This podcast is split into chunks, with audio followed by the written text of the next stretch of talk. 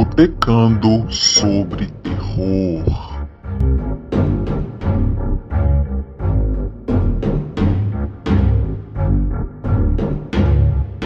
Boa noite, pessoal. Tá começando mais um Botecando sobre Terror. Hoje é essa é a quinta edição. Quinta edição já, hein, galera? Quase na metade a gente tá. o convidado de hoje é o Oscar Nestares. Ele é o autor do Billy Negra e também desse livro de contos aqui, O Horror Adentro. Tudo bem, Oscar? Olá, Graciela, tudo bem? Boa noite para todo mundo. Muito obrigado pelo convite. É um prazer conversar nessa noite chuvosa, pelo menos aqui onde eu estou também chuvosa, sobre horror. Muito apropriado. Aqui também está chovendo, espero que esteja todo mundo em casa, porque a gente está em quarentena, não é verdade? Exato. Nada é... melhor do que assistir uma live nesses tempos meio horríveis, assistir uma live sobre horror ficcional, né? não horror verdadeiro. É, exatamente. E depois, gente, eu nunca, eu nunca faço isso antes, Oscar, mas ó, quando a gente terminar, eu vou ajustar a descrição do vídeo e aí eu coloco o link para quem quiser conhecer os livros do, do Oscar. Inclusive tem o, o, Billy Negra, que primeiro eu li o, Billy Negra, depois eu li o, o, o Horror. Foi ah, legal. E o Billy Negra, para quem não conhece, se passa durante uma pandemia. Mas a gente já volta nesse assunto. É, o, que eu, o que eu quero perguntar antes, Oscar, é uma coisa que eu pergunto para todo mundo que participa, né? Como começou a relação com a obra de, de terror? Uhum. Independente do formato, tá? Pode ser literatura, pode ser cinema, pode ser é, em TV, porque né, tem, tinha as séries de TV também, HQ. Uhum. De qualquer maneira, como, como que você adentrou esse mundo? É, eu comecei, é, acho que antes de qualquer, de ter contato com qualquer forma de arte, assim, antes de ler histórias de horror, antes de assistir a filmes de horror, antes de ler quadrinhos de horror, é, muito cedo é, eu costumo brincar que eu tive uma, a minha família tem um pouco de culpa nisso, assim, a minha mãe, ela tinha um hábito de dar sustos em mim, na minha irmã, enfim, na, nossos amiguinhos, ela era super engenhosa nisso, assim, ela gostava de tocar o terror com a criançada. E, e eu me lembro muito dessa experiência de, de ser estimulado, quer dizer, uh, né, de repente levar um susto e, nossa, o que, que aconteceu? O que está acontecendo comigo? Meu corpo está reagindo, né? meu coração acelerando. Hoje eu penso nisso, claro, é, depois de um tempo, hoje eu tenho essa consciência, mas na época eu ficava super, assim, ao mesmo tempo fascinado, horrorizado, mas super curioso com aquilo, né? Com esse, com esse sentimento do medo mesmo, né? Da nossa imaginação, trabalhando nossa imaginação é, alavancada por alguma coisa, seja um barulho que alguém faz, e ela gostava de fazer barulhos pela casa, ela se escondia. Enfim, Nossa, gente! Tinha várias, várias formas de dar susto, assim, de, de saía pela janela da casa, dava volta numa casa de campo que a gente tinha, ficava batendo no, no entrava por um porão, né? A gente estava ali, o piso era de madeira e esse piso era o teto do porão. Então ela entrava por esse porão e ficava batendo com um pedaço de uma vassoura nesse porão ali, e a gente, de onde vem esse barulho tal? Era uma coisa. Isso, gente. e brincadeira, brincadeira, do copo, sabe? A brincadeira do copo, enfim, é aquela. Sei, sei, muito da brincadeira do copo, eu fiz muito, mas não com a minha mãe. É, pois é. Minha mãe, que adorava fazer, minha mãe e, e uma tia minha, tia Marga tal, tia Margarida, elas é, juntavam a criançada e aí tocavam terror, porque quem que aparecia na hora da brincadeira do copo ali? Era o Conde Drácula, era o espírito de uma cadela, de uma cachorra nossa que tinha falecido, né? Então a gente, nossa senhora, quem veio? Então isso me marcou muito. Isso, né? Isso, sei lá, a gente tinha o quê? Sete, oito anos e tal. É, isso me marcou demais. E aí, meio que naturalmente, eu fui indo para esse campo um pouco mais sinistro, né? Digamos assim, do, do, do, da imaginação, da, das, das maquinações. Então, quando eu me dei por gente, assim, quando eu comecei a buscar coisas para ler, claro, tinha as coisas que eu lia na escola, mas eu sempre me interessei mais por aquelas, por aqueles caminhos mais escuros, né? Então, eu me lembro de na escola ler, uh, eu lembro de ter lido uma versão que o Rui Castro é, uma versão meio adaptada que o Rui Castro fez do Frankenstein, né, do, do, romance da Mary Shelley, ele, ele deu uma adaptada ali para um público infantil, juvenil, e eu lembro de ter lido aquilo, fiquei completamente fascinado, e aí, poucos anos depois, eu entrei em drogas mais pesadas, comecei a ler H.P. Lovecraft, é, eu me lembro especificamente da primeira vez em que eu li o Lovecraft, eu tinha acho que uns 12, 13 anos, e ali, aquilo que estava um pouco nebuloso na minha cabeça, que era esse fascínio pelo, pelo medo, pelo desconhecido, né, é, aquilo se cristalizou de uma forma que persiste até hoje. Né, eu li Nas Montanhas da Loucura, uma, uma das narrativas mais longas do Lovecraft, muito cedo, e eu fiquei completamente mesmerizado com aquilo, assim, completamente é, horrorizado com, com a forma como a, a, minha imaginação era provocada, né? É, de novo, isso eu estou falando já com certo distanciamento. Eu era super novinho, né? Às vezes eu achava o texto um pouco maçante, porque o texto do Lovecraft às vezes é muito descritivo, muito é, não, não, é, não é todo mundo que encara, né? Sim, ainda mais nós novinhos, como, né, como eu era. Uhum. Mas eu tinha uma coisa de ele me levar para lugares muito distantes e imaginar coisas inimagináveis, assim, inconcebivelmente grandes, inconcebivelmente antigas, e aquilo, falei, cara, que incrível isso, nossa, eu tô aqui nesse mundo, né, eu sou de carne e osso, nesse mundo empírico aqui, palpável e tal, mas tem um cara aqui que está me convencendo de que tem coisas completamente alucinantes, né? Então, nesse momento, eu percebi o poder da literatura de horror. Claro que eu já assistia muitos filmes de horror, era, de novo, minha mãe me levou um pouco para esse campo, ela adorava filmes de horror também. Então, quando eu né, tive uma idade que permitia, eu comecei a assistir a uns filmes, filme de terror, filme de horror, mas a literatura me fascinou desde aquele momento, porque é, era um texto eu estava diante de um texto, né, palavras ali que estavam colocando a minha imaginação para funcionar de uma forma que nem o cinema, nem os quadrinhos nada havia conseguido fazer. Olha, que bacana. É, para mim é muito claro esse momento ali dos meus 13, 14 anos, em que, claro, Lovecraft e outros, mas eu me lembro muito bem do momento em que eu li Lovecraft e, e falei, caceta, que isso aqui é magnífico, sabe? É, é, é, ter uma potência que eu não encontrei em outras formas de arte, mais ou menos por aí, de horror. Muito legal, muito legal. A, a Karen comentou aqui, né? Que, que mãe legal, super cheia das ideias. Ela era. É. Minha mãe faleceu Gente. faz, sei lá, faz já um tempinho, mas ela era. Tem uma função fundamental nesse, no que eu sou hoje. Então, sabe que muita gente que consome é, horror, entre as pessoas que eu conheço que consomem horror, poucas começaram com, com os pais. Né? É, é estranho, uhum. mas acontece Sim. bastante. É muito legal é, esse seu, seu relato. É, eu acho que os pais tendem a proteger um pouco as crianças. Proteger, exatamente. Não, imagina, nossa, que isso. Ai, fala de. Eu, eu vou falar, eu às vezes eu sou, eu sou dou muita palestra em escola, às vezes até para ensino fundamental, né, ali para um, um, pessoal mais novo. É, e, e, eu admiro a coragem de professores que, que porque eles, eu vou lá para conversar sobre meus contos, né, uhum. alguns contos que as crianças leram. É, mas eu acho isso incrível, porque a gente tem que colocar a criança em contato com, com com aquilo que desperta a imaginação e que seja, que vá para um caminho mais sombrio, um caminho mais, né, às vezes angustiante, mas eu acho que é um exercício de imaginação muito importante para o desenvolvimento da criança. Então, felizmente, eu não, eu não fui protegido nesse sentido. Claro que, né, tem limite, também não ia pro, pro não era coisa muito gore, nada muito dito, assim, né. Eu ia pro cemitério à noite, né? Pior que ia, assim, é, a gente fazia...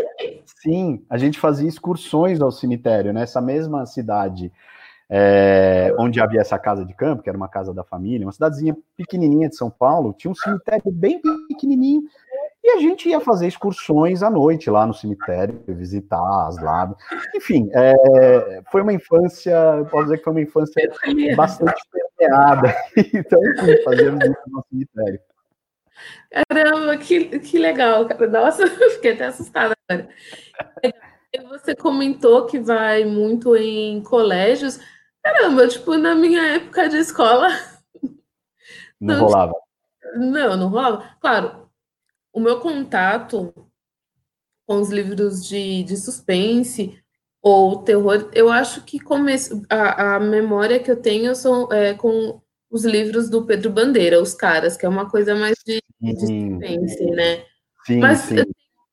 outros livros é, da coleção Vagalume que eu de ter lido, tipo A Casa do Terror. E Marco aí eu li... Stella Carr, né? Todos esses. É, e tem um que eu acho que não era da coleção Vagalume, mas que na época me marcou bastante, que foi o Fantasma que Falava Espanhol. Esse eu acho que eu não li. Mas, pô, Luiz, Galdino, Luiz Galdino, eu acho, ah. que é o, o, o, autor. Mas, assim, o contato com... Isso era uma coisa da sala de, de leitura. Sim, então, sim. muito profissional, né? Agora, sim. da gente consumir em grupo, não, não tinha. Mas... É, eu já reparei que, que as coisas estão bem diferentes, e isso é muito bom, porque teve uma vez, já tem algum tempo, mas teve uma vez que eu, no, no Instagram do Rafael Montes, uhum. é, cabra do, do Rafael Montes. Sim. Desculpa, oi, acho que eu não ouvi sua pergunta, Graciela. Não, perguntei se você conhece o trabalho do Rafael Montes. Ih, eu acho que parou aqui. Conhece. Ah, bacana. Então, ele postou uma foto uma Instagram é, com uma turma de colégio que leu Dias Perfeitos. Eu falei, gente, mas como assim? e ele tava lá com, com a turma muito. Eu achei demais, demais. É... Agora, o que eu queria te perguntar, Oscar, você tá, tá me ouvindo? É que teve uma hora que parou aqui, aí eu fiquei em dúvida. Você tá me ouvindo?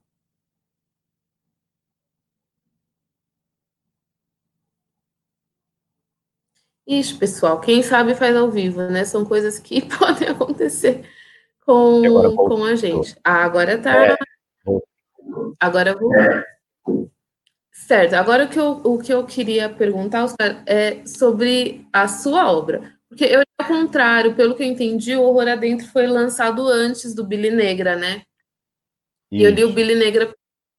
O Billy Negra, pessoal, a propósito, é, eu li no Kindle Unlimited, foi um dos primeiros livros que eu li no, no Kindle. Quem tiver interesse, como eu comentei, eu vou deixar o link né, no final do vídeo, mas é, foi através do, do Kindle Limited que eu acabei conhecendo a, a escrita do, do Oscar. Eu não lembro onde eu ouvi falar do Billy Negra, não lembro. Agora, do Horror eu vi um vídeo do Lucas Dallas no canal Pulp Fiction, que ele, ele é um canal que divulga bastante é, autores nacionais de, de terror, e aí tem um vídeo sobre o Horror Adentro, aí eu fiquei bastante curiosa. Ah. É, o que eu queria saber, primeiro soube o, o, o Billy Negra. Porque como ah, eu grande... tem um. Se passa durante uma pandemia, né? Aqui em São Paulo. Peraí, peraí.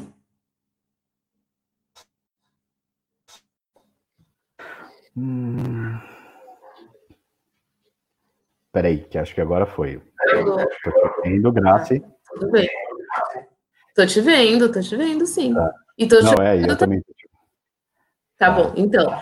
Eu Lucas. Queria, é, isso, comentei do, do Lucas, que ele divulga bastante coisa de, de escritores nacionais no canal dele, né? O, o Pulp Fiction. Lá que o, ouvi falar do Horror. Mas aí eu já tinha lido o Billy Negra. O Billy Negra não, eu não lembro como foi que eu, que eu descobri. É... Mas eu fiquei muito, muito curiosa. Curiosamente, a gente combinou de conversar e a gente está no meio né, desse caos Sim. todo, coronavírus, é, quarentena, e Não, é, sempre é um momento de divulgar seu livro, mas eu queria saber como foi que o, o Billy Negra surgiu na, na sua cabeça, se teve al, algo específico que te inspirou, ou se você simplesmente sentou o bumbum no, na cadeira e falou: Vou escrever sobre uma pandemia de depressão. Isso. É... Na verdade, não. Eu acho que o que me motivou a escrever é algo que sempre me acompanhou, já que a gente está falando de medos desde os primórdios, desde os períodos, uh, desde a primeira infância, né? Mas algo que sempre me, de verdade, é que é o medo de é a possibilidade de enlouquecer conscientemente. Mas de, eu perceber que eu estou perdendo o controle da minha mente, né, ou perdendo o controle dos meus pensamentos. É, que a gente está falando de distúrbios psicológicos, né? É, eu acho que eu, eu, eu, vivi isso algumas vezes na minha vida, assim, eu, eu senti que, é, claro, por algum motivo específico, ou às vezes sem específico, mas geralmente sim, eu senti que eu não, eu não detinha mais o controle sobre o meu equilíbrio mental, né? A minha saúde mental, assim, uh, os meus pensamentos, eles, eles tomavam rumos é, que eu não conhecia, e, e, e muitos desses rumos eram Uh, então, assim, algum, algumas experiências que eu tive nesse sentido, minhas particulares, que me assustaram muito, uh, e outras de, de estar em contato com pessoas que sofrem de depressão, né, que, que passam por isso, que têm, enfim, uh, sofrem de ansiedade. A gente está falando de, de do, do, mal do século, né, o mal do século XXI, os males do século XXI são males psicológicos. Então, por estar em contato com essas pessoas e perceber como, às vezes, o humor dessas pessoas ou a vida dessas pessoas mudava completamente de, de, uma hora para outra, sem, sem, muitas vezes sem motivo aparente, isso me assustava, sabe? É, é, e para mim, eu acho que aí a gente está falando de horror psicológico mesmo, né? Sim. É, tá falando de, do campo do horror psicológico, quer dizer, e para mim é a fronteira final da literatura de horror, é a exploração mental, é a exploração desse território mental de personagens, né? Então, assim, só para responder sua pergunta, é, esse livro ele foi nascendo dentro de mim durante muito tempo. Né? Eu fui me dando consciência, fui me dando conta de que é um medo que eu tenho esse de enlouquecer, perceber que eu estou enlouquecendo, sabe? Porque aí, claro, depois de um certo ponto ali a gente já não sabe mais, a gente está enfim, tá, perdeu completamente a razão, mas eu percebi isso, isso me assusta demais. E o ponto que acho que me fez sentar para escrever, o, o, fato que é, é foi quando eu estava no mestrado, uh, eu fiz um mestrado em literatura e crítica literária aqui na PUC de São Paulo. Uh, eu estava no mestrado cursando uma disciplina, e na disciplina nós abordamos a questão da teoria moral, né, que é todo o é todo o fundo científico para o livro, quer dizer, dos quatro humores, da, da, do sangue, da fleuma, da, da, da linfa, ou a bilha amarela, e da bilha negra.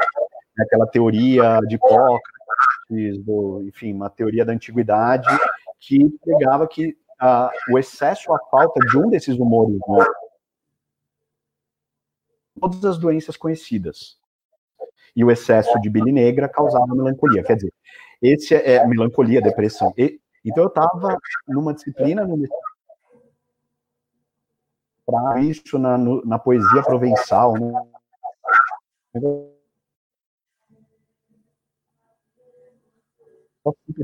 oral, é, eu, nossa, isso aqui, de certa forma, com essa história de uma pandemia, quer dizer, de eu espalhar esse medo que eu já tinha esse medo de perder o controle por toda uma cidade, por todo um país, quer dizer, e as pessoas se contagiando pelo olhar, né, as pessoas, é, é, essa coisa da substância mesmo, que existe ali, e é o que deflagra esse estado. Então, essa história já estava meio que dentro de mim, mas eu sentei para escrever quando eu, eu, eu, tive contato com foi em 2016. É, é, é então, assim, é, é, mas foi um processo gestacional longo, digamos assim, né? É, uhum. é, etapas. Na época em que eu escrevi, eu não, eu não te daria uma resposta dessa que eu estou te dando hoje, sabe? É, eu acho que eu, eu, seria um pouco mais intuitivo, mas hoje eu tenho um pouquinho mais de reconhecimento. É, mas é, é, é, assim, eu acho que o escritor de horror, a escritora de horror, quem trabalha com horror, tem que ser a própria primeira vítima. Eu sou a minha primeira vítima, sempre. Aquilo que eu escrever tem que me assustar antes de mais nada. É, então, aquilo que mexe com. Sentido. Faz muito sentido isso. É. Sim, então se mexe comigo, se aquilo não me, não me incomoda, não me perturba, não me. Enfim, não, eu não tenho por que eu escrever. Que eu escrevo é, de certa forma, tem um caráter terapêutico também. É, e esse livro é um pouco por aí. Mas, mas respondendo a sua pergunta, foi isso. Foi um processo muito longo que eu não consigo especificar, sempre o medo que me acompanhou, mas que ele começa a ser escrito, o livro começa a ser escrito quando eu, eu encontro essa base científica para dar esse alicerce para a história. Show de bola, Oscar. Gostei muito de tudo que você comentou sobre, sobre o livro. Ah, e isso que você falou, né, de que precisa ser a, a primeira vítima. Eu nunca tinha olhado por, por esse lado. É uma afirmação muito interessante. Aqui a, a Karen comentou. Gente, eu, eu não conheço essa brincadeira. Ela falou né, que sentir medo é bom para nos encorajar. Meus amigos da infância e eu também brincávamos do conto da Sayona. Eu não conheço esse conto. Você conhece, Oscar? Eu não sabia o que, que é isso. Não conheço, cara. Se você puder contar pra gente o que é, porque eu Realmente não, não conheço. É... E o Guilherme comentou, né? Salve da Vila Itajubá. Não conheço também. é... E, oh, tudo bem, Oscar? Eu fiquei com a impressão de que parou. Aqui sua imagem ficou meio paralisada, meio pausada. Tudo. Tá me ouvindo?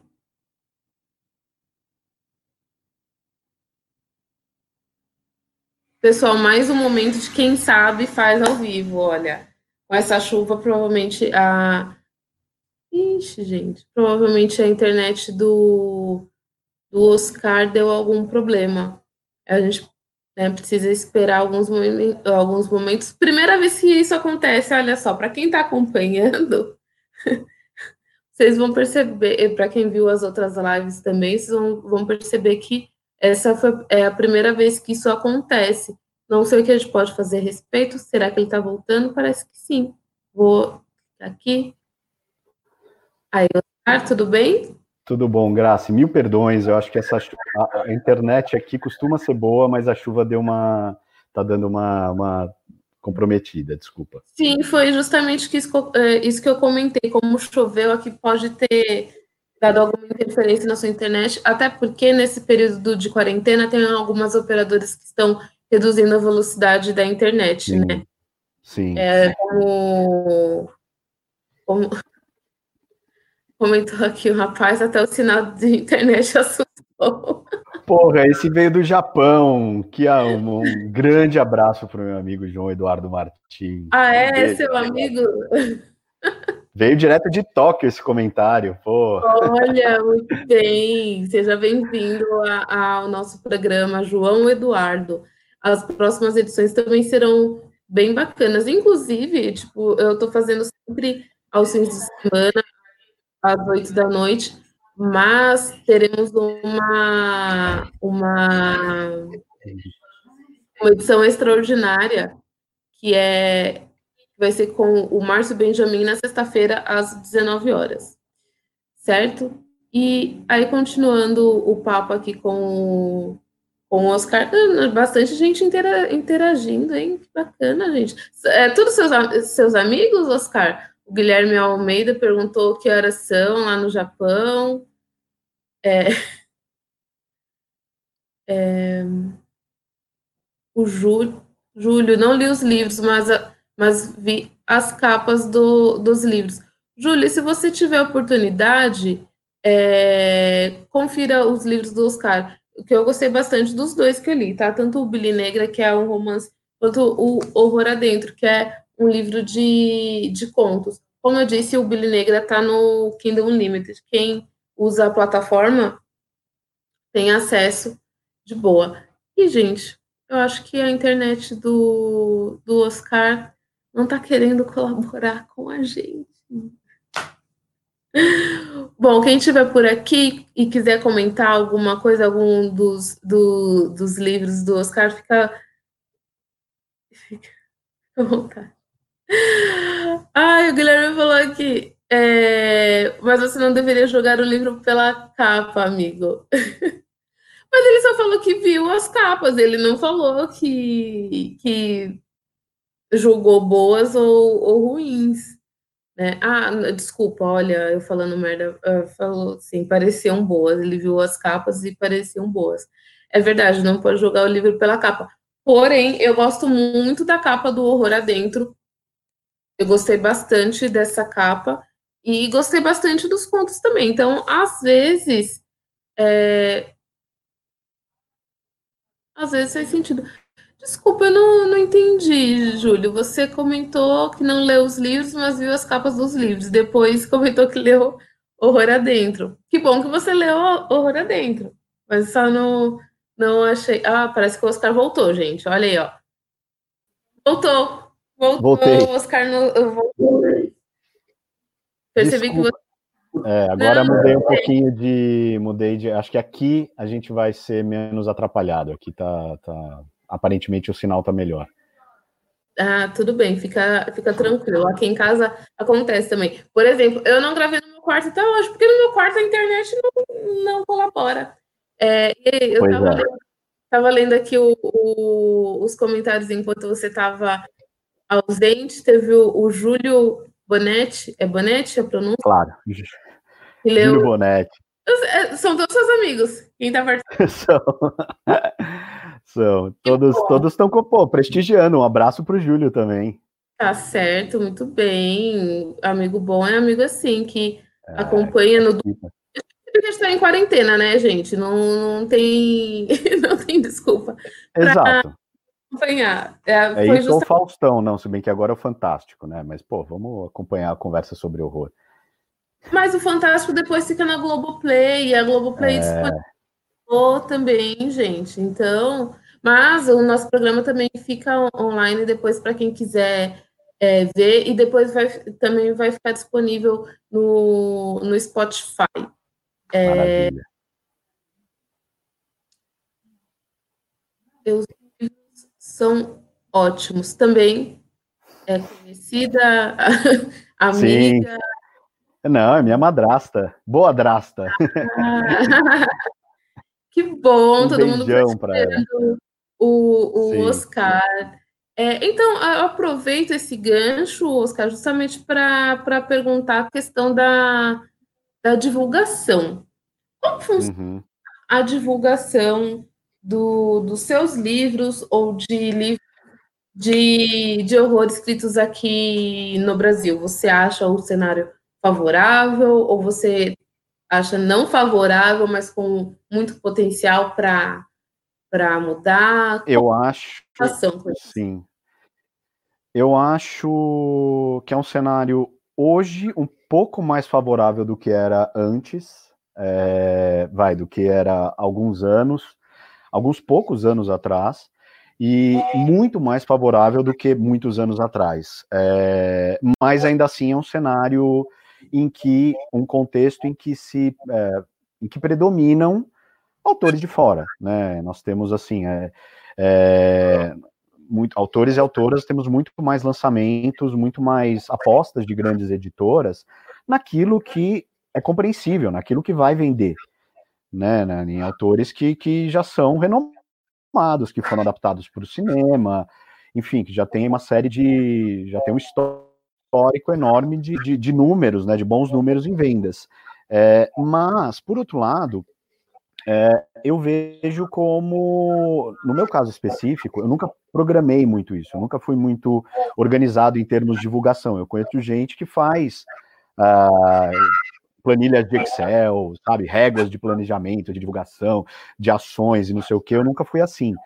Uh, mas eu me considero um, um, privilegiado, um sortudo, porque eu sou completamente apaixonado pela literatura de horror, a ponto de, pelas histórias de horror, a ponto de é, também trabalhar com isso. Quer dizer, eu estou fazendo carreira acadêmica, eu, eu, eu, pesquiso literatura de horror. Então, eu fiz o mestrado, estou fazendo o doutorado, estou no meio do doutorado, uh, e, e, e, escrevo para Galileu. Então, assim, ao mesmo tempo que eu escrevo ficção, que eu escrevo ficção de horror, eu, eu escrevo sobre ficção de horror.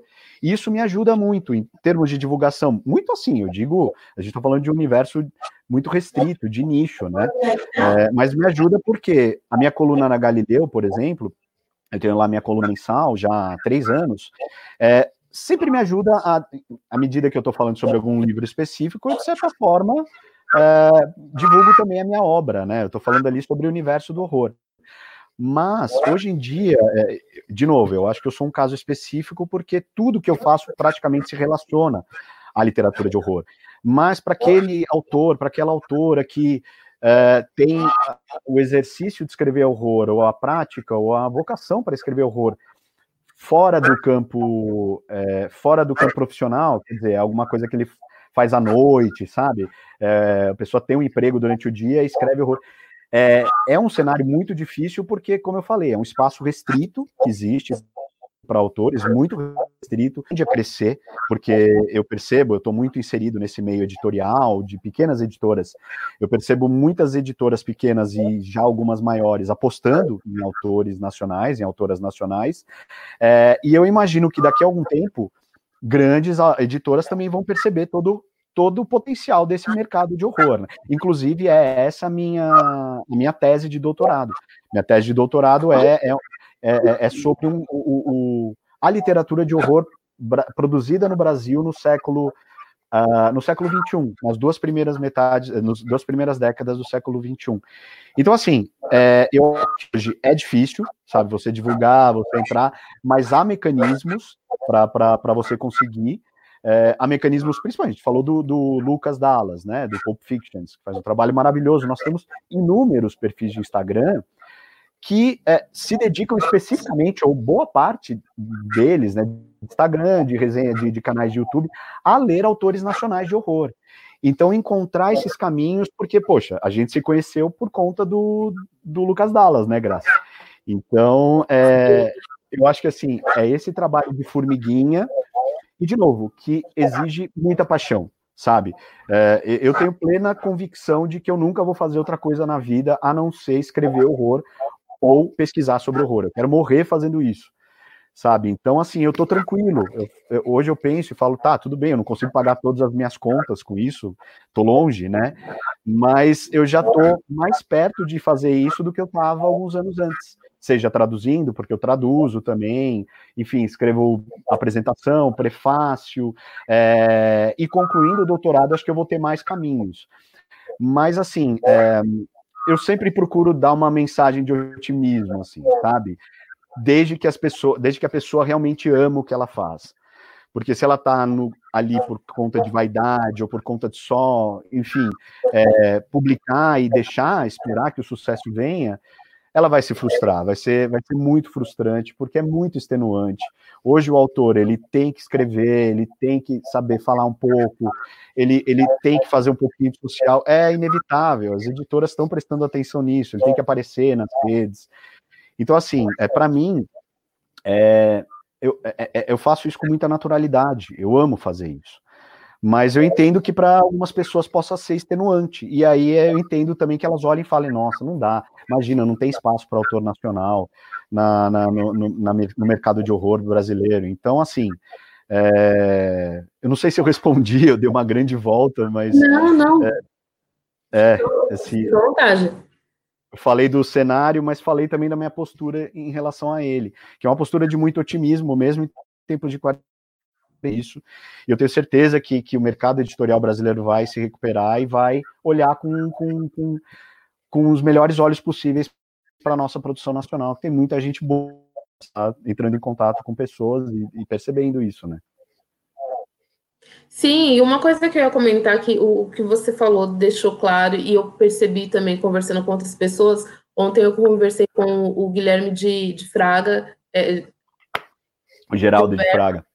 Isso, Geraldo, não, eu falei dois nomes errados, caramba. Não, imagina, mas. E de Fraga, e ele ficou muito claro também que quem escreve horror no Brasil é muito por paixão, por paixão ao, ao segmento, e é um público muito fiel. Então, tipo, o, é o próprio caso do, do Lucas Dallas, que mantém o, o canal lê bastante coisa de, de escritor nacional. Também foi pelo canal dele que eu vi resenhas de outros livros do, do César Bravo, que já nem estão mais, mais disponíveis.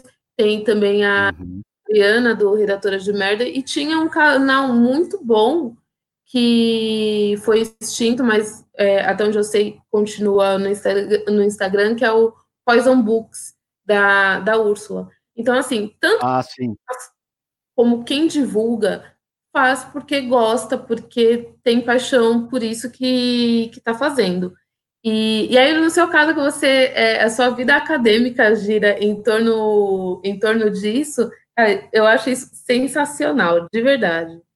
É, a... é. Pode falar.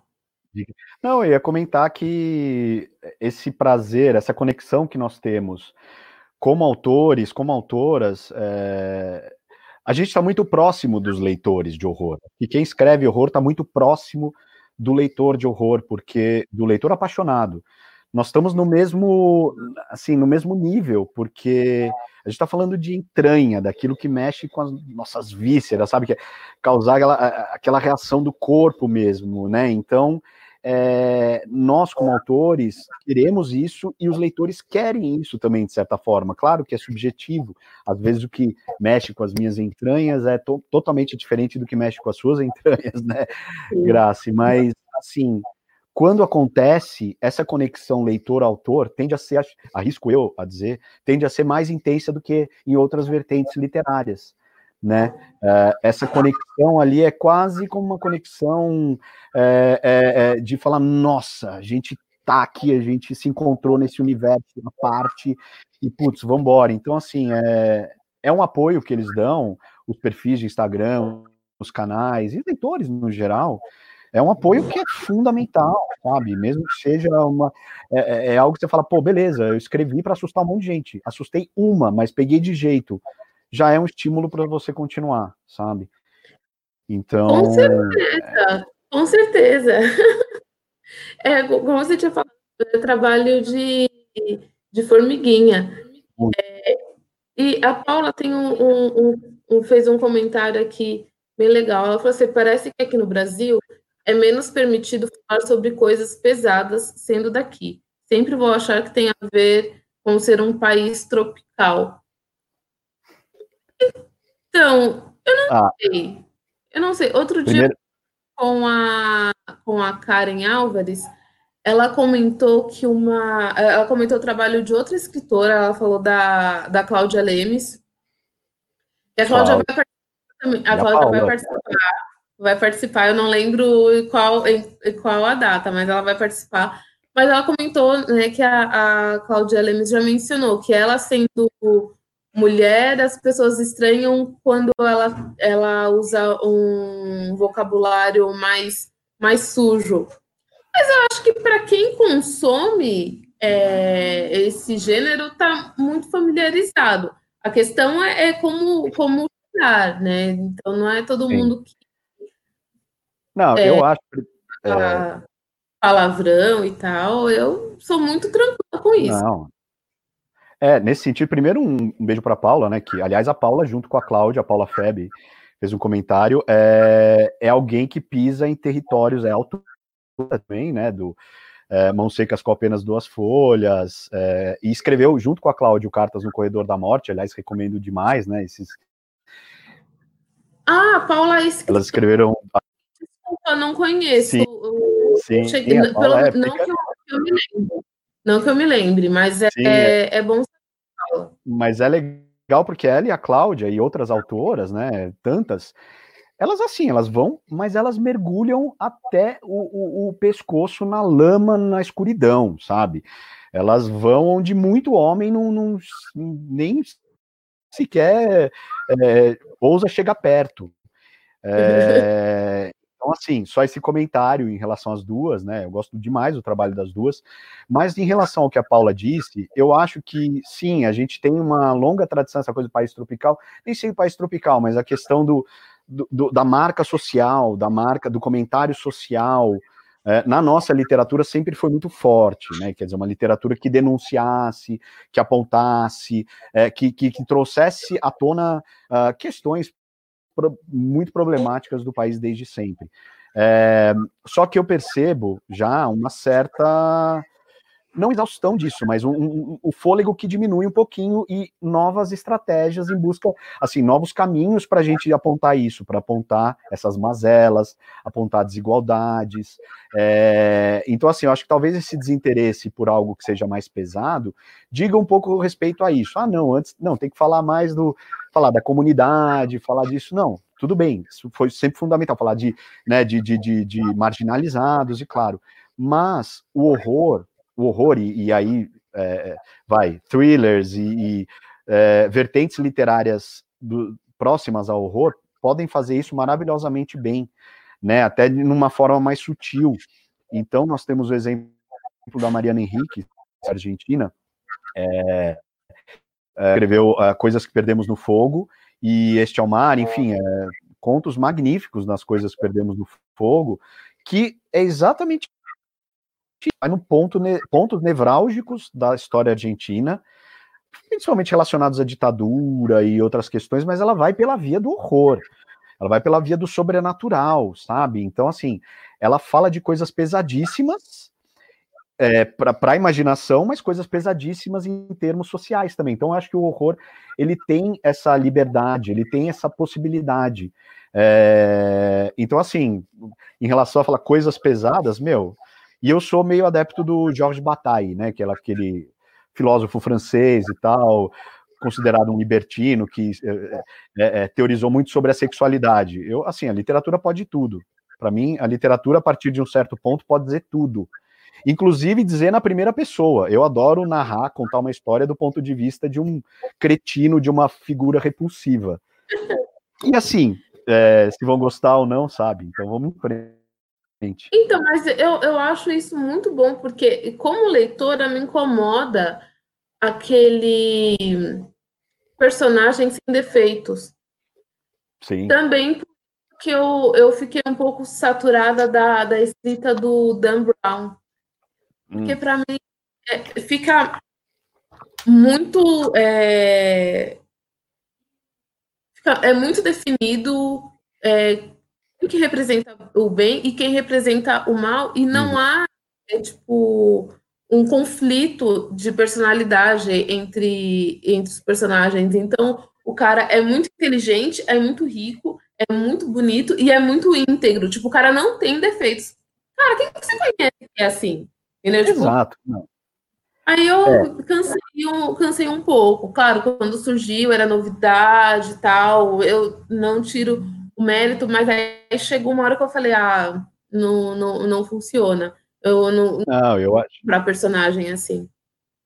Eu te entendo perfeitamente, Graça. Eu acho que eu nasci cansado disso, assim, porque é, se a gente pensar no próprio Edgar Allan Poe, é, dois séculos atrás, ele, ele é absolutamente contra isso.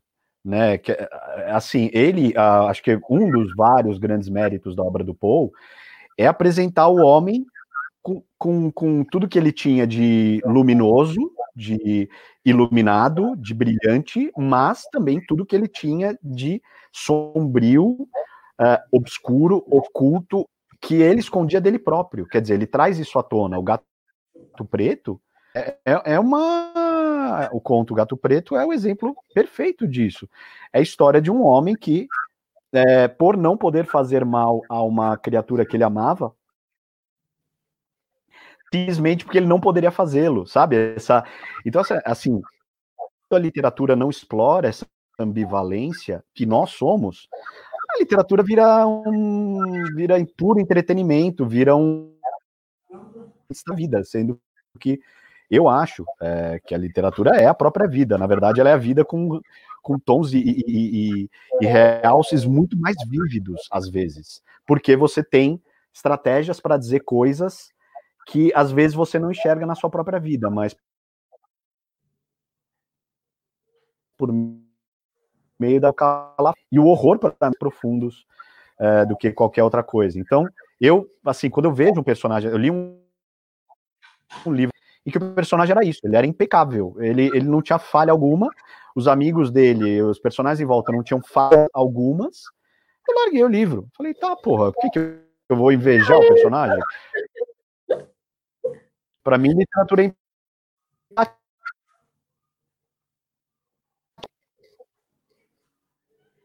É... Oscar, você tá me ouvindo? Tô, tô te ouvindo.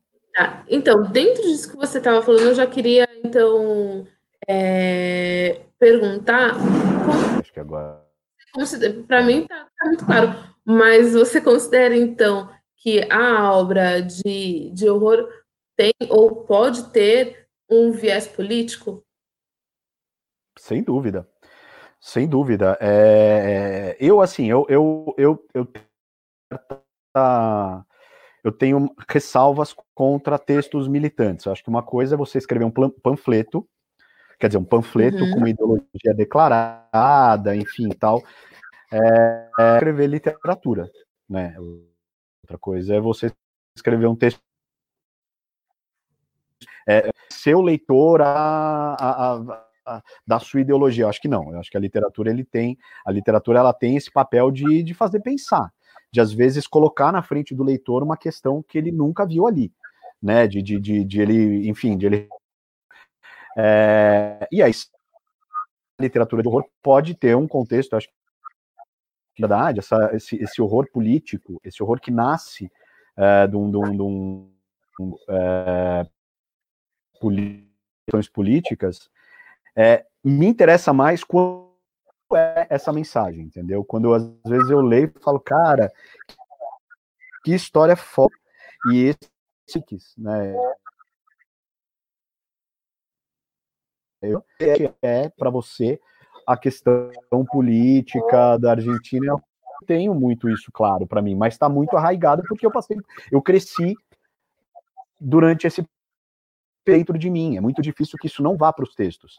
Então, esse tipo, ele está ali, mas ele está numa camada bem profunda, só que é comunicada. A, a prime, as primeiras e as camadas primeiras e as próximas, elas vão sendo, é, elas vão para um outro caminho. Mas eu acho que sim, sempre é uma história, assim, você vai, é, assim, em termos de, de, de, de, contextualização política, você tem muitos caminhos por onde ir, assim. O horror, ele serve demais a você trapacear, às vezes você dizer alguma coisa que não pode ser dita num contexto, mas você diz pela via do horror, sabe? E essa é uma das maravilhas do, do gênero, na minha opinião, né? Você consegue Sim. caminhar por, por, consegue tomar muitos caminhos através dele. O Márcio perguntou uma coisa aqui, é, Oscar. Ele perguntou: já foi chamado para adaptar para filme seus livros ou não pensa nisso?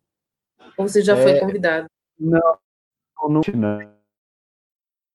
Tremenda honra. Nunca pensei muito nisso, por, como eu falei, é, assim, a minha relação com o texto, com o texto, seja eu lendo, seja eu escrevendo, ela sempre foi muito mais intensa do que a minha relação com a mídia cinematográfica, com os filmes, né? Então, assim, sempre que eu estou escrevendo, eu procuro limitar, eu, eu descrevo para que o leitor ou a leitora eles, né, eles coloquem ali, ali alguma coisa do, do, da vivência deles e tal por conta disso, eu, eu sempre achei, eu sempre tive a impressão de que eu não, não escrevo obras muito adaptáveis, né? Porque são obras que eu acho que é, eu procuro explorar é, essa literária delas, né? De, de trazer o leitor, trazer a imaginação do leitor para aquela história. Então, assim, eu sempre fui um cara, falei, tá, acho que é muito difícil quererem adaptar é, uma história minha. O próprio Billy Negra. É, eu acho que tem muito do, da, do romance acontece num nível interior, muito muito íntimo do personagem, do Vex. Muito do que acontece, eu digo, de que é importante para a história, é, é, eu consiga vislumbrar no cinema, né? Experiência com isso, mas é, eu ficaria um pouco inseguro de ver como é que isso seria levado para o cinema. Não aconteceu, não, não fui convidado, e justamente por isso, assim, não, não, por conta desse, desse de olhar para as obras, os meus textos, como textos que exploram a potência da literatura, eu acho que eu não falei, nossa, adoraria que fosse tal. Se acontecer algum conto, eu vou achar maravilhoso, até porque o cinema, infelizmente, ou sei lá, enfim, é, é assim, né? É, eu acho que eu não vou morrer amargurado, sabe? Mas, claro, eu não estou fazendo pouco caso. Tá?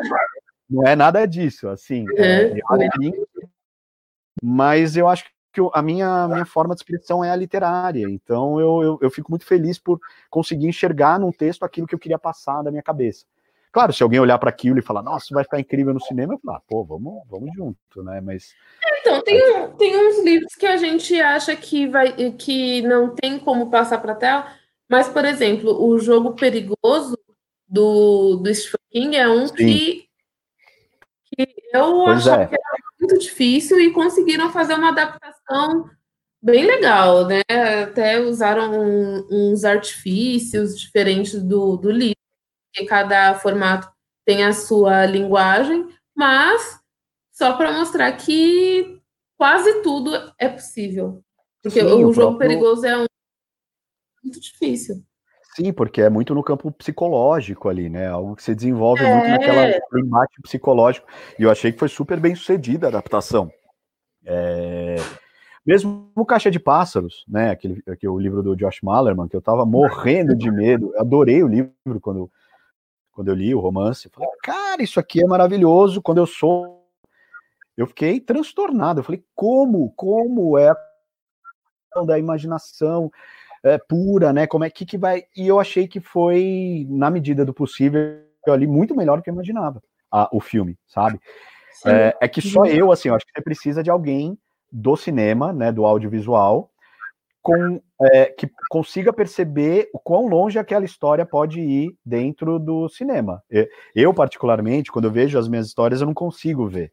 Né, mas eu concordo muito com você. Tem livros que você acha que não, vai, não vão funcionar e funcionam no cinema. É, é, é a força do, do roteiro, né? E, sim, claro. Da, da, da, direção também. Sim. O Caixa de Pássaros é da. Eu fiquei surpresa, na verdade, pelo Caixa de Pássaros, porque o que eu tinha tido da diretora, da Suzane Bier, não, não tinha nada voltado para o suspense ou para o terror. Eu só tinha. Ah, é? É, eu só tinha visto dramas dela, né? Então eu fiquei mais surpresa por isso. Não sei se você já tinha visto alguma coisa dela, mas ela fez em um mundo melhor. Não. O, eu, eu, eu, não conhecia. É, então, ela é, ela é uma cineasta, colega de, de movimento do Lars von Trier, é, 95. E aí ela tem um filme. Esse já não é do Dogma 95, mas ela ganhou o Oscar de melhor filme estrangeiro por Em um Mundo Melhor de 2011, se eu não me engano, 2010, 2011, e é um filme que eu acho magnífico. Não acho que, que ele seja melhor do que o Incêndios, que concorreu com ele, mas eu acho que é um filme muito bom. Mas, assim, é um drama. É, e ela fez outros dramas também muito bons. Ela fez um, um chamado Brothers, que depois teve a refilmagem em Hollywood. Aí, quando eu vi que Caixa de Pássaros ia ser dirigido por ela, eu falei, nossa. Que surpresa. Que surpresa, mas assim, surpresa, tipo, que aguçou a minha curiosidade. Eu gostei do, do resultado, sim. Claro, tem, tem suas falhas, mas como você comentou, dentro do, do possível, foi, foi um, uma boa adaptação, sim. Então, quem sim. sabe, de repente, não é negra, mas um dos pontos do, do horror adentro pode acabar é, tendo uma adaptação bacana para o audiovisual. Você comentou, né, que a, a, a sua paixão pelo horror veio é, pela literatura, mas você acaba consumindo o, o audiovisual? Demais! Você já me deu muito. Ah. Não, eu sou completamente louco por cinema de horror. Eu só não assisto mais porque a, a, a minha namorada Tainá, aliás, mano, ela não, não é muito fã de, de filmes de horror. Então, assim, mas se eu pudesse. Você tem medo, Tainá? ela assistadinha, ela saiu correndo do cinema durante o hereditário, a, do, assim, correndo e... chorando. Então, mas. Não, peraí, peraí. Peraí, Oscar. A, a moça tem medo de filmes de terror e você leva ela para ver hereditário. Mas eu não sabia, eu não sabia de nada do que se tratava. Eu fui completamente, não sabia quem era o filme dele. Né? Assim, não tinha, só tinha ouvido falar que era pesado. Falei, ah, vamos, vamos ver. Tinha visto, sei lá, O Lugar Silencioso. Uh, tinha visto alguns filmes juntos, era meio começo de namoro, mas uh, a gente continuou junto depois. Acho que não foi tão traumático também. Tainá, eu espero que ele tenha né, feito algo para compensar esse episódio. Compensar. Eu, eu vejo bastante terror. E eu vou falar uma coisa: quando eu vi Hereditário, eu falei: Meu, eu não vou dormir em casa sozinha hoje, nem pensando. Porque é. eu saí assustada. Porque era uma, uma situação diferente. Na época, eu morava com o meu ex-namorado é, ele trabalha à noite, então o que acontece? Eu ia ficar em casa sozinha naquele dia, porque hum. ele ia trabalhar e estava de folga. Aí eu fui ao cinema sozinha à noite e vi o filme. Aí eu falei, gente, eu não vou voltar para casa, de jeito nenhum. Aí eu liguei para liguei para minha irmã. É, e aí, irmãzinha, como é que você tá, né? Vou te fazer uma visita. Olha. E aí, uh, né, fui, fui até lá para não dormir sozinha. E então, é, eu sou. Eu ia comentar. Se eu vejo bastante coisa e o Hereditário me deixou assustada na primeira vez que eu assisti, porque depois disso eu já vi mais umas três vezes, porque eu ah, é. filme, né? Mas não é todo mundo que encara. É, não, eu, eu, não, eu sou completamente, assim, maluco por cinema de horror, é, e eu me sinto muito sortudo, porque a literatura de horror, ou uh, escrever para Galileu, me aproximou de pessoas que entendem demais de cinema de horror. Né? Uma delas é o, é, o, é o Carlos Primati, que é um baita do especialista. O cara é uma enciclopédia. Então ele, ele, ele me orienta, ele e outras pessoas, mas ele me orienta sobre cinema, uh, né? preciso, ah, nossa, qual filme que é, não sei o que, dos anos 60, 50, ou do, do expressionismo alemão, não sei o que, então eu, eu, eu me que me ajudam com é, é, indicações, você já me deu três indicações, tudo bem, que são dramas, né, mas da diretora do, do, do Caixa de Pássaros, que eu adoro Lars von Trier, assim, tipo, adoro mesmo, eu acho que tipo, ser de horror ali, mas são os negócios muito incômodos. Então, bom saber que ela é meio daquela escola do Dogma 95 tal, que eu lembro até do Thomas Vinterberg, desses caras. É, nem sabia disso. Então, você já me deu dicas. Esse é o lado bom de trabalhar com horror. Você está sempre recebendo é, indicações e tal, porque eu amo cinema, só que eu sei que a minha, a minha, o meu campo, né, onde eu me expresso melhor é o texto é passar o meu pensamento para um texto. Então, é mais ou menos por aí. E é isso que você falou, é, que a sua forma de expressão é o texto. E, e, considerando também toda a sua relação com o gênero, quando você parou e, e, disse eu vou escrever, você já tinha claro que você ia escrever terror?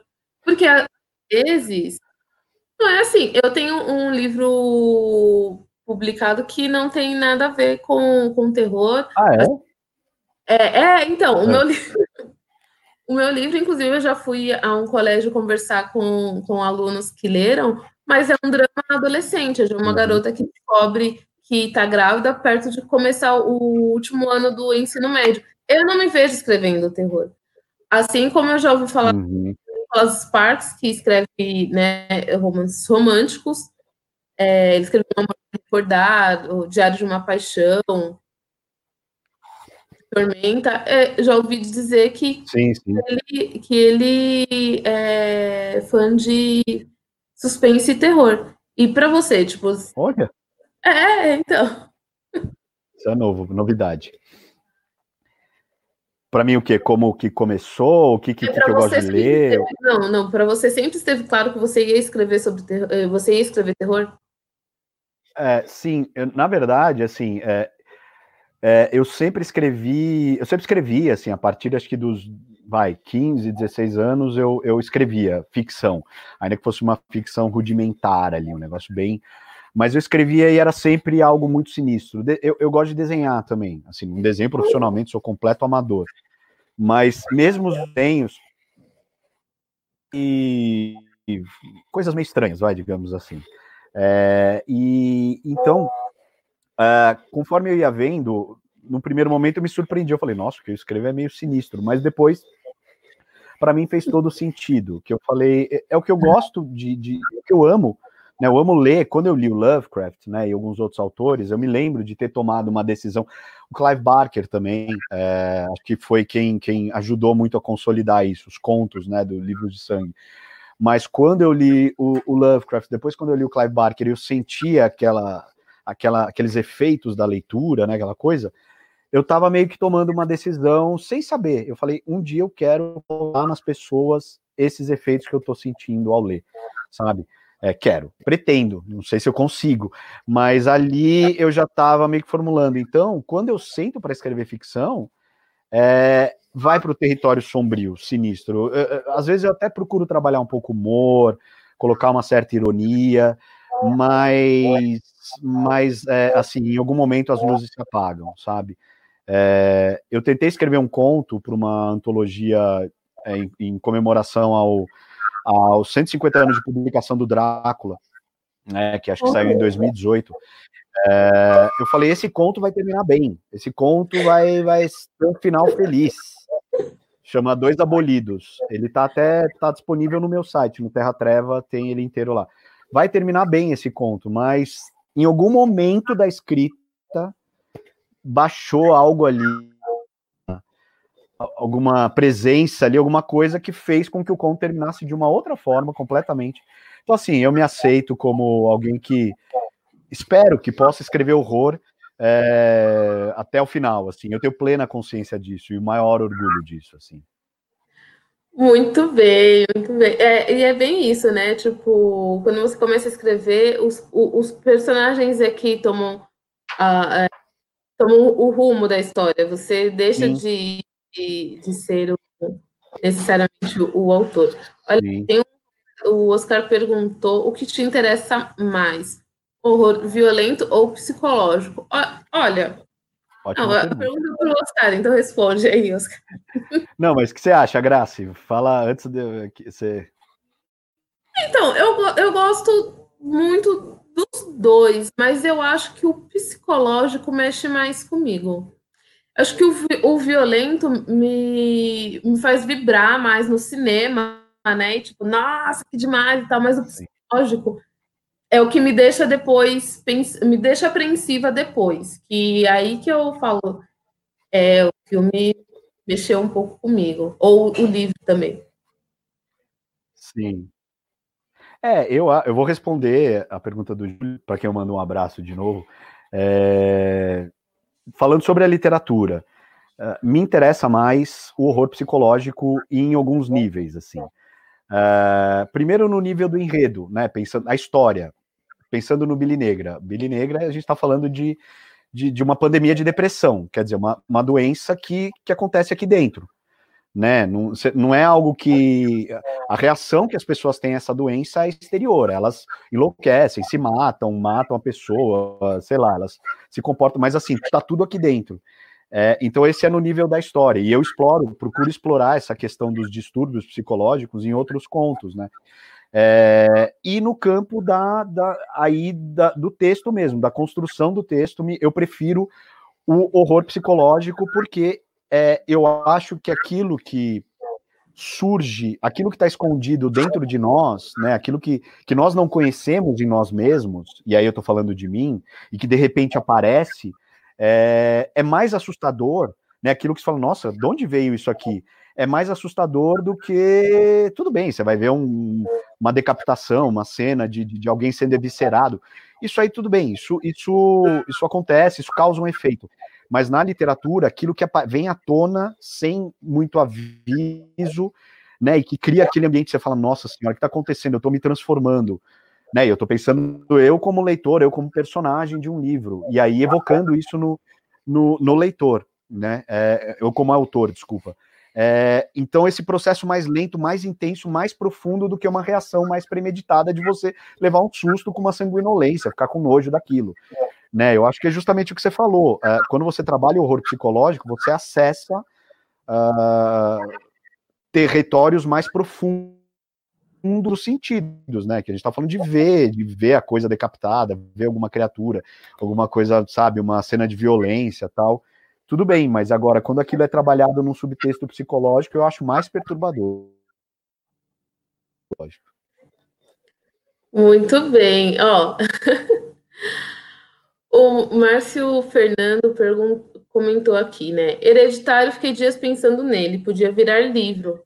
É, eu não sei. Seria um caminho ao contrário de filme, pra, é, de filme para literatura. Vocês conhecem algum filme que esse processo aconteceu e gostaram do filme para literatura? Não. Tem livros que primeiro eu vi o filme e depois eu vi o livro. Foi o caso Sim. do Garoto Exemplar quando eu comecei a ler o livro, aí o filme foi lançado, eu estava muito ansiosa para ver, aí eu vi o filme, depois eu terminei de ler o, o livro e, né, são obras...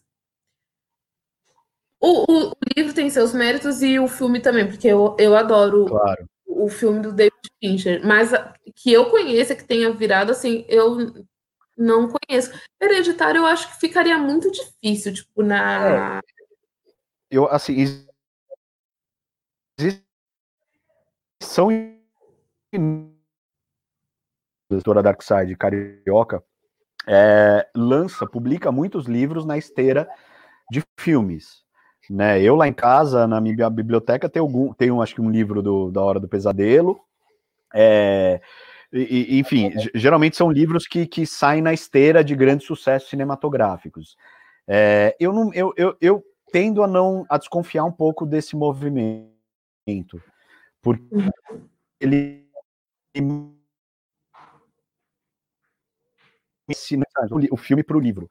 É, me parece atender a um oportunismo, porque só o que, o que você tem de, de, de, de filmes que viram livros são, são obras muito assim muito bem sucedidas, né? Best, é, sucesso de bilheteria. Então, pô, faz isso aqui, aqui lançando. É uma coisa feita às pressas, meio capenga e tal. Então, eu não tenho coisa de, de alguma coisa que tem, porque tem essa coisa meio oportunista. Agora, eu acho que esse caso de assistir primeiro ao filme antes do livro, o exemplo mais conhecido talvez seja infinitamente maior o número de pessoas que, que assistiu ao filme é, é, e, e, em relação a ler o livro, né? Ainda o livro tenha saído e tal, tenha sido reeditado. Desculpa, cortou bem Mas, na hora que você é, falou. de um exemplo do, li, do ah, quê? Tá. Do livro? Chegou?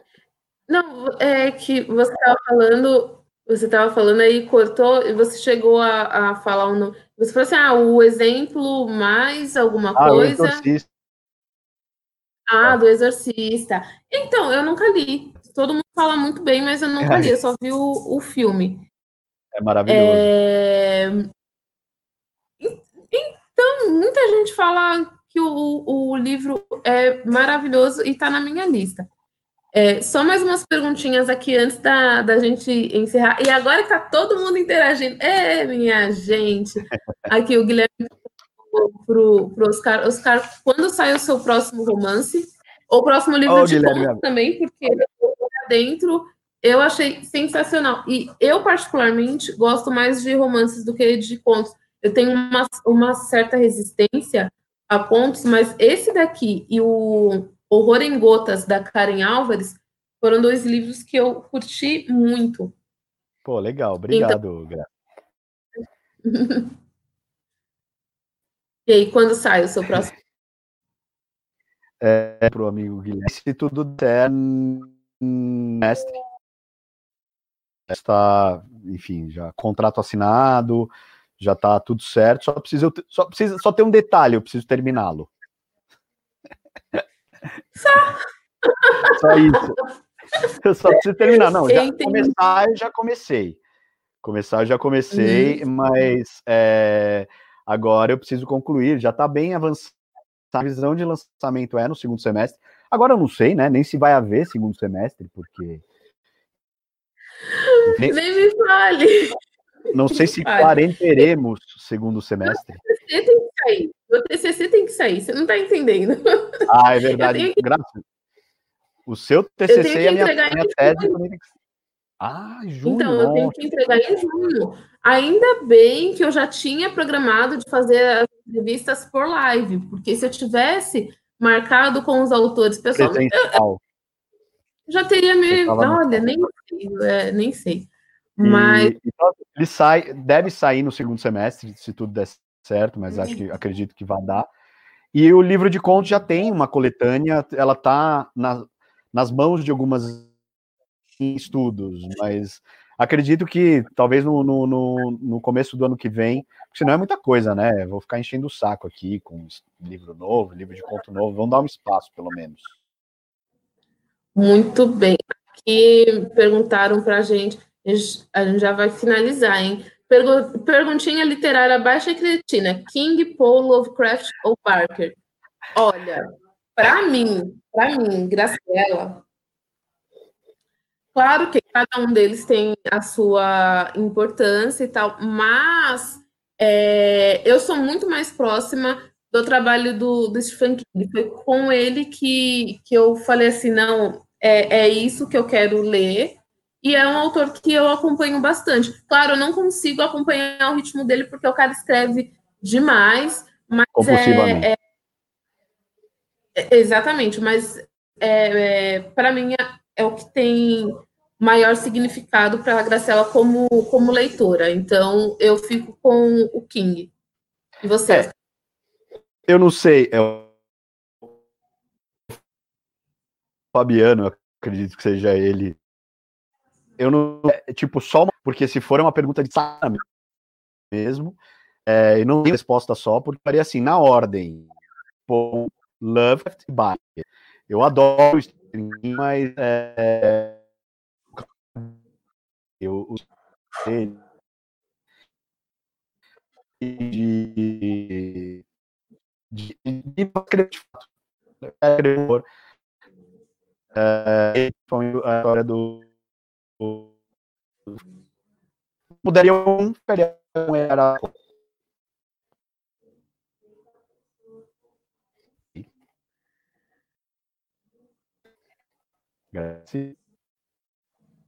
Oi, é que se cortou agora, Oscar. Ixi, gente, cortou? o que aconteceu com Oscar? Cortou, agora eu tô te ouvindo. É... Ok. Outra pergunta aqui, ó. Cemitério Maldito, vocês curtem? Então, Cemitério Maldito eu só vi o filme, eu não li o livro, tá? Inclusive, é uhum. minha lista de, de livros, porque eu vou participar de um, um podcast comentando. É, eu gosto muito do, do primeiro filme de 89 ou 90. O, o, o ano passado eu já não, não acho tão, não acho ruim, muita gente testou mas eu achei razoável. Eu acho que o Oscar tá com algum problema na conexão. Você tá ouvindo, Oscar? Você, é, você ainda está conosco, Oscar?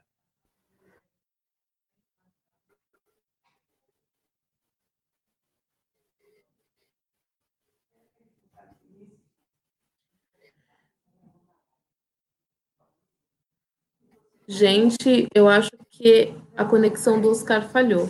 Eu só vou então comentar aqui o, mostrar aqui o comentário do, do Anselmo, e aí eu vou encerrar, porque também a gente já está né, com o tempo estourado. O Anselmo comentou aqui de um conto do Edgar Allan Poe, que é A Morte Escalate, que se passa na Idade Média num reino. E tem uma doença matando a população e o rei resolve fechar com aristocratas no castelo e vivem fechados fazendo, fazendo festas e orgias, enquanto o povo morre no lado de fora. Eu já ouvi falar, mas eu não lembro de ter lido A Morte Escarlate. É... Gente, então eu vou, vou encerrar aqui. O Oscar, não sei se. É, caiu a conexão do, do Oscar. É, de qualquer maneira, agradeço a participação do Oscar, agradeço também a participação de todos vocês que interagiram aqui com a gente. Vou deixar nos comentários é, o link para o site do Oscar e também o link para quem quiser comprar o, os livros dele. Deixo também o link para o meu Twitter, que é a única rede social que, que eu uso. E eu acho que por enquanto é isso. Eu vou voltar na sexta-feira, como eu comentei com vocês, vai ter uma edição extraordinária com Márcio Benjamin na sexta às 19 horas. É, e um beijo para Tainá, namorada do, do Oscar. É, Tainá, assistir Hereditário, isso foi uma boa. Depois eu, eu, vocês me falem se, se assistiram Midsommar, né, que é do, do Ari Aster também, eu, eu gostei também, mas tem um monte de gente que tem opiniões contrárias. E, bom, para quem não sabe, o Botocando sobre Terror faz parte né, do, do meu TCC, eu estou me formando em jornalismo, e aí eu quis é, comentar como, como é ser um escritor de, de terror no, no Brasil. Esse, esse é o programa de. No, esse é o programa número 5, ao todo. Iam ser 10, né? Mas vai ser 11, porque vai ter a edição com o Márcio Benjamin na sexta. E por enquanto é isso. Ué, parece que é, o, o Oscar realmente não, não voltou. Mas então, por enquanto é isso. Eu vejo vocês na. Ah, o João Eduardo gosta de Midsommar. Também adorei, João. Então, eu vejo vocês na próxima sexta-feira. Um beijo e até lá. Botecando sobre terror.